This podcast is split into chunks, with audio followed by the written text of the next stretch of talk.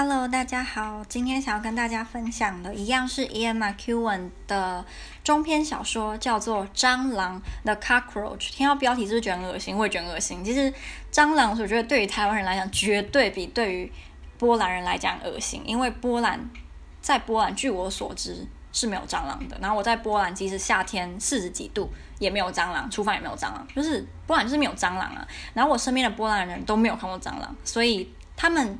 没有看过蟑螂，但是也知道蟑螂很恶心。那我们是看过蟑螂，也知道蟑螂很恶心。大部分的人应该都觉得蟑螂很恶心吧？那这本书你应该，如果你没有你没有听过，也没有知就没有听过，也没有读过，应该会没有什么呃头绪吧？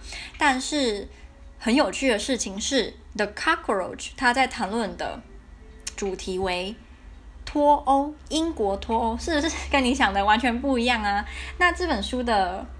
大纲跟它的主旨有点难懂，我自己觉得有点难懂。如果今天你是读经济的，还是你的数学很好，应该就会觉得不难懂。但因为我的数学很糟，然后我也不是读经济商相关，所以对我来讲有点难懂。那我就跟大家稍微呃描述一下他在说什么。这本的 Cockroach 的开头呢，是一只蟑螂，它一觉醒来发现。自己变成英国的首相，所以他是我们的小强首相。那这个小强首相呢，他打算要在英国推行一种新的制度，这个制度超难懂的。他的这个制度叫做 Reversalism。那什么是 Reversalism 呢？就是今天员工要付钱去上班。所以员工不是让老板给你钱，是你付钱去上班。那你的薪水越高，你就要花越多钱去购物。然后你呃，所以如果今天你的收入很高的话，你就要买比收入比你低的人还要更多的东西。所以呃，如果我理解对的话，在这个政政政治这个制制度底下呢，你去买东西的时候是不需要付钱的，就是你工作。付了多少钱，你就可以买多少等值的东西。所以你今天收入越高，你就要买越多东西，你就要花越多钱。但这个钱不是实体哦，就是你去买，但是你是不需要给钱的。所以这个制度还有说什么？如果今天你是一个房东，你就要花越多钱去装潢你的房子，这样的话你才会有更高级的客户。其实我不太懂这个这个。这个制度，因为这个制度它是在讽刺脱欧这个行为，因为他认为这个 reversalism 是有非常多不合理且不符合逻辑的漏洞。比如说，在这个蟑螂首相，他就跟他其他的阁揆开会嘛，那其中一个他是应该是外交那个叫什么外交部长，他就说：“你有没有想过，像我们这样子？”收入这么高的人，我们除了收入高以外，我们其实要做的事情也非常多。我们根本没有时间去花这么多的钱呐、那你要我们怎么办？然后那时候小强大臣他就忍住，他说：“对，我没想过。”他后来他的某一个手下就解救了他，就说：“你不会去亚马逊线上购物哦，你线上购物就好啦。”然后这样小强就很开心说：“嗯，没错，就是这样，就是这样。”因为这个。呃，外交部长是他的阁揆里面基本上是唯一一个会反抗他，然后认为小强大臣说的这个 reversalism 是行不通的人。像他有提到一个说，如果我们开始实施这个这个制度的话，英镑就会下跌。那英镑如果下跌的话，英国就要花更多钱去进口外国商品。那这样子不是对我们的经济来讲是就是更有伤害的吗？但小强大臣就认为。你就是不愿意试试看这个新的制度嘛？如果旧的制度行得通的话，那我们干嘛要想这个新的制度，然后去实施它呢？因为他们是有经过一个公投的，就是旧的首相呢，他是所谓的呃 Clockweiser，就是奉行旧的资本主义制度的，就是你你要去上班，然后才有钱。所以这个制度就是我们现在的制度，可是 reversalism 是你去上班，然后你要给老板钱，可是你去买东西的时候就不用付钱。嗯，好，然后这个，哎，我想想看，我刚刚讲到哪里？对，这个前首相呢，他是属于 Clockweiser，他认为旧的制度当然比较比较正常啊，然后也比较行得通嘛。可是，所以他就举办了一个公投，好像是他竞选的时候就说他要承诺要给人民公投吧，他就去举办了这个公投，结果公投结果就是大家想要。就是实施这个 reversalism，所以这个这个大臣这个首相就下台了，然后他就再也就是没有人知道他他在干嘛了。那有没有觉得很熟悉？你知道这个人是谁吗？你可以跟现实生活的英国政治人物做联想吗？这个人就是卡麦隆，因为卡麦隆就是那个做英国脱公投的那个首相，那他也因为。公投结果是大家要脱，他就下台了，所以他就在这个人物就是在讽刺卡麦隆。那这本书其实还有出现很多，还有出现呃，Teresa May 就是前任的英国首相嘛，然后还有还有 Boris Johnson 现在的首相，还有 Donald Trump，然后这些人在蟑螂里面都有他们的化身，那都蛮有趣的。就是你如果有在关心的话，其实蛮蛮明显就知道他们在讲谁了。那我想要。就是把那个 reversalism 的部分呢，再找它的片段念给大家听。我觉得这样可能大家比较能够理解。那我我来找一下片段。好，我找到了，念给大家听哦。它第二章，因为这个 The Cockroach 它不长，它大概走六十几页而已。然后它第二章的开头就是在讲这个 reversalism 它的起源，念给大家听。The origins of reversalism are obscure and much in dispute. Among those who care, for most of its history, it was considered a thought experiment, and after dinner game, a joke. It was the preserve of eccentrics, of lonely men who wrote compulsively to the newspapers in green ink, of the sort who might trap you in a pub and bore you for an hour. But the idea, once embraced, presented itself to some as beautiful and simple. Let the money flow be reversed, and the entire economic system, even the nation itself, will be purified, purged of absurdities, waste, and injustice. 所以他前他在讲说这个。 这个思想的起源其实是非常奇怪，而且有争议的。有些人一开始就根本就认为这个 reversalism 是一个笑话，或是一个茶余饭后大家随便聊聊的话题。但对某些人来讲，这个思想是非常美丽、简单，然后他们想要实实实现它。可是他那个作者有讽刺说，大家都认为这个想法应该是由一个。会花很多时间投稿给报社，然后用奇怪绿色颜料写字的中年男人。然后这个男人是会在酒吧跟你聊天聊一个小时，然后把你无聊到快死的这种人，他会想出来的东西。所以我觉得蛮好笑。好，那他继续会深入的探讨，那他要怎么在现实生活中实施呢？好，At the end of a working week, an employee hands over money to the company for all the hours that she has toiled. But when she goes to the shops, she is generously compensated at retail rates for every item she carries away. She is forbidden by law to hoard cash. The money she deposits in her bank at the end of a hard day in a shopping mall attracts high negative interest rates. Before, she's, before her savings are withered away to nothing, she is therefore wise to go out and find or train for a more expensive job The better and therefore more costly the job she finds for herself, the harder she must shop to pay for it. 所以，你如果你的工作越好，你就要花更多时间、更多精力去买更贵的东西。我是不知道这样对经济好，对经济哦，好好好，我可以理解啊，因为这样你就花比较多钱嘛。OK，好，然后 the economy is stimulated.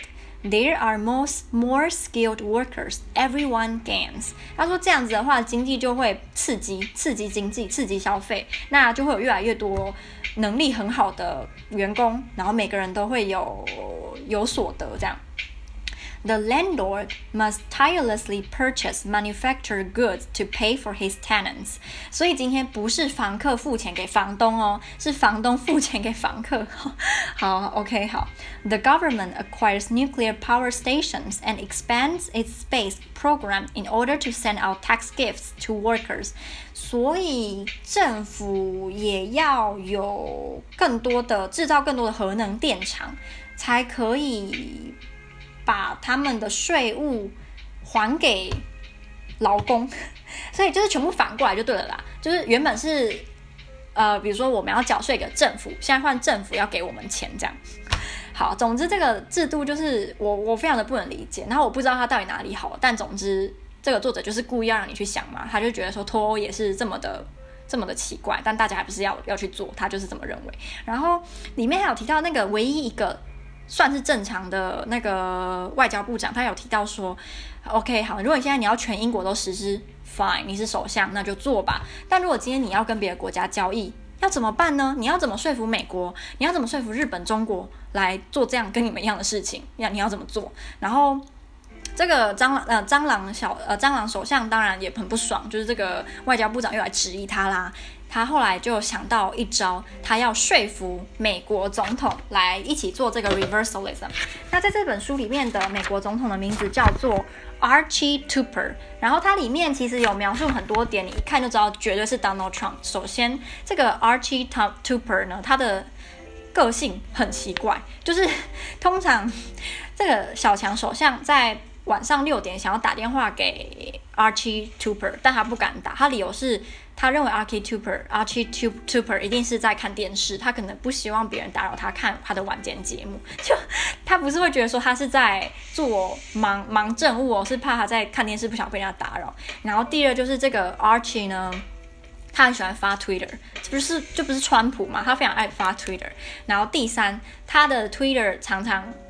发了又删，删了又发，然后内容常常很矛盾。比如说今天说我支持这个，明天说我反对这个，然后后天说我喜欢那个，然后又来又我讨厌这个，就是非常的无法捉摸。那川普也是这样，他很多时候都会发了推文又删，因为可能那个推文是他不该讲的，还是还没决定他就发了，然后就就又删掉了。所以反正里面有很多内容，你就知道绝对是 Donald Trump。然后另外我想看哦。对，我刚刚不是提到哦，对，他想要美国总统一起做嘛？那这个美国总统一开始是同意了，因为他好像要给他很多钱吧，就是好几百亿的钱。然后他就说哦，好，可以，很棒。然后他在推特讲说，我、哦、这个 reversal 实在是太棒啦，全世界的人都在为英国感到骄傲啊，blah blah blah。可是他过没几天就说，我觉得这个主意很很白痴。然后我那时候是开玩笑，是他就是一个很奇怪的人。然后他们还有说，如果美国同意了的话，那中国有可能就会同意。那如果中国同意，全世界就要同意了，是不是非常的 accurate？准确，中国同意，全世界就同意。没错，你要中国的钱，你就只能照中国的的路去走，就是这样。可是里面有一段对话是里面的阁揆就要怀疑说，诶，我们能够相信中国政府吗？我觉得好像不能相信中国中叫不能相信中国政府诶。然后我心里就默默觉得，对，就是不要相信中国政府。你如果相信了，你就是一个北七。好，那他后来还要想要什么？就主要就是进口、出口跟国外做生意，对，主要是这些啊，就是那个外交部长他想到的问题。那我刚刚好像忘记跟大家说，这本小说呢，它跟。其他一些经典文学作品的内容或是格式蛮像的。首先就是卡夫卡的《苍蝇人》，可是跟《苍蝇人》不一样的是，《苍蝇人》是人变成苍蝇，可是在这个故事里面是蟑呃蟑螂变成首相，所以不一样。这样，然后老师有问我们说，觉得为什么这个故事要选蟑螂？那我没有想啊，因为蟑螂很很恶心，你想到你就觉得想吐，然后。呃，蟑螂杀不死小强嘛，然后他活了很久。那蟑螂怕光，因为这本小说最后结尾部分有提到，就是他说我们蟑螂是很怕光的。那你觉得蟑螂怕光跟脱有什么关系呢？就可以去想一下。那我觉得讲的蛮好的是，我们有提到，如果今天你选了蟑螂当你的首相，那你是什么？所 以他可能就是要讽刺说，英国的那个那个叫什么？投票那些人，投票人，你们投票出这样的一个人，那你们是什么？你们不是比蟑螂还不如吗？就是大家在骂他们啦。然后这本书的开头很好笑，他就说这本小说是虚构的，名字跟角色都只是作者的想象力。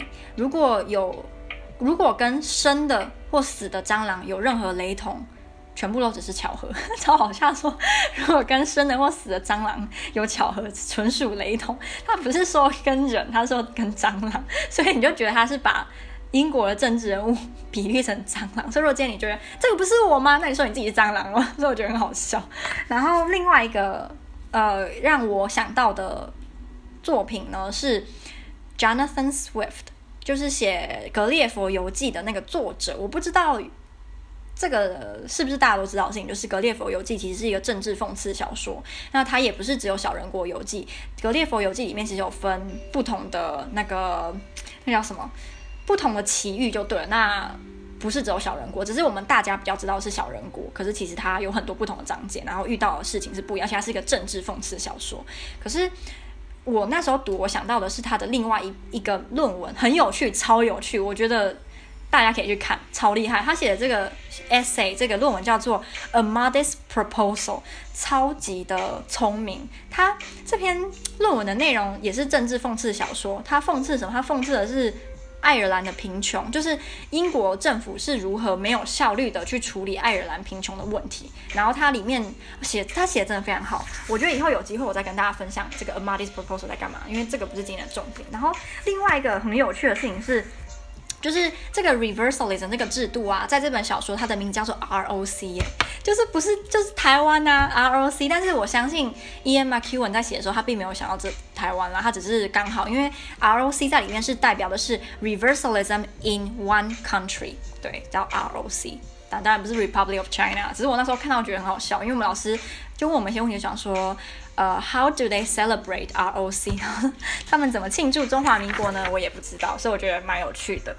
最后一个跟这本书，这本书内容有提到，然后我觉得跟我们也蛮相关的是外交外交的事件，因为在这本小说里面有一个事件蛮重要的是法国跟英国的冲突，好像有六个英国的船员在法国被杀害吧？那。如果我没有理解错误的话，这件事情可以还蛮和平的解决。就是他就打电话给法国总统，然后我们就可以闲聊一下，然后客套一下，然后把这些英国人运运回英国，然后发个新闻稿说一下为什么发生，然后法国人已经道歉了，法国总统已经道歉了，甚至保甚至愿意赔偿，就是那些受害者怎样怎样怎样，然后这件事就结束。其实也没什么，可是因为这个蟑螂小张呃小强首相他想要。推行他的制度，所以他就用这个事件来，他就利用这个事件，他就开始把法国推上全民的那个指责的矛头。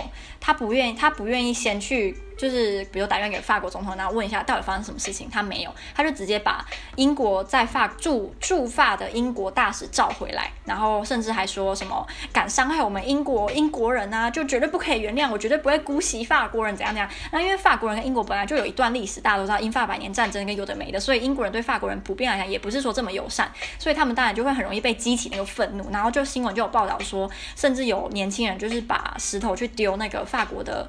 那个大使馆这样，然后这件事情就越演越演越烈，那刚好就可以推行他的制度嘛。说你看，就是这些这些人都这样啊，来来，你知道这就是很常见的一种政治手段嘛。然后我们老师就有提到说，嗯、有些时候现实生活中明明一件很小的事情，但国家跟国家之间会因为利益或因为本本身国家可能有内乱，他想要用外患来。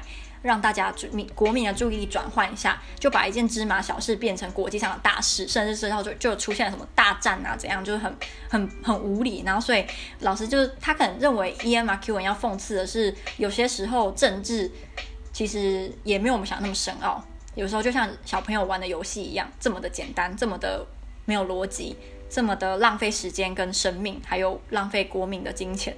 对，还有讽刺这一点，我觉得还蛮有趣的。那。大概就是这样，嗯，因为它才六十几页而已，所以如果对脱欧有兴趣的人，还是你对脱欧本来就有一些了解，你想要看看他怎么用政治讽刺的格式去写有关脱欧的议题的话，你可以去读读这本小说，好像没有中文翻译吧？但我觉得用字遣词没有到没有到非常难，所以还是可以读一下。刚开头有点无聊，但是后来就会越呃那叫什么越呃渐进家人，渐渐进家境，哎是这个吗？渐入佳境啊，对，渐入佳境，没错，渐入佳境。那我还蛮好奇有没有人听得懂这个 reversalism 它的这个制度到底在干嘛？因为我实在是听不太懂，我觉得好复杂哦。什么房东要付钱给房客啊，然后这样会刺激经济啊？啊，我不懂。好，总之。就是这样啦，那希望大家会喜欢。如果你对于我在波兰学的其他东西有兴趣，你也可以来追踪我的 Instagram Little Girls Life in Poland，因为我几乎每天都会分享很多我在这边学的东西或是我的生活。那就这样啦，拜拜。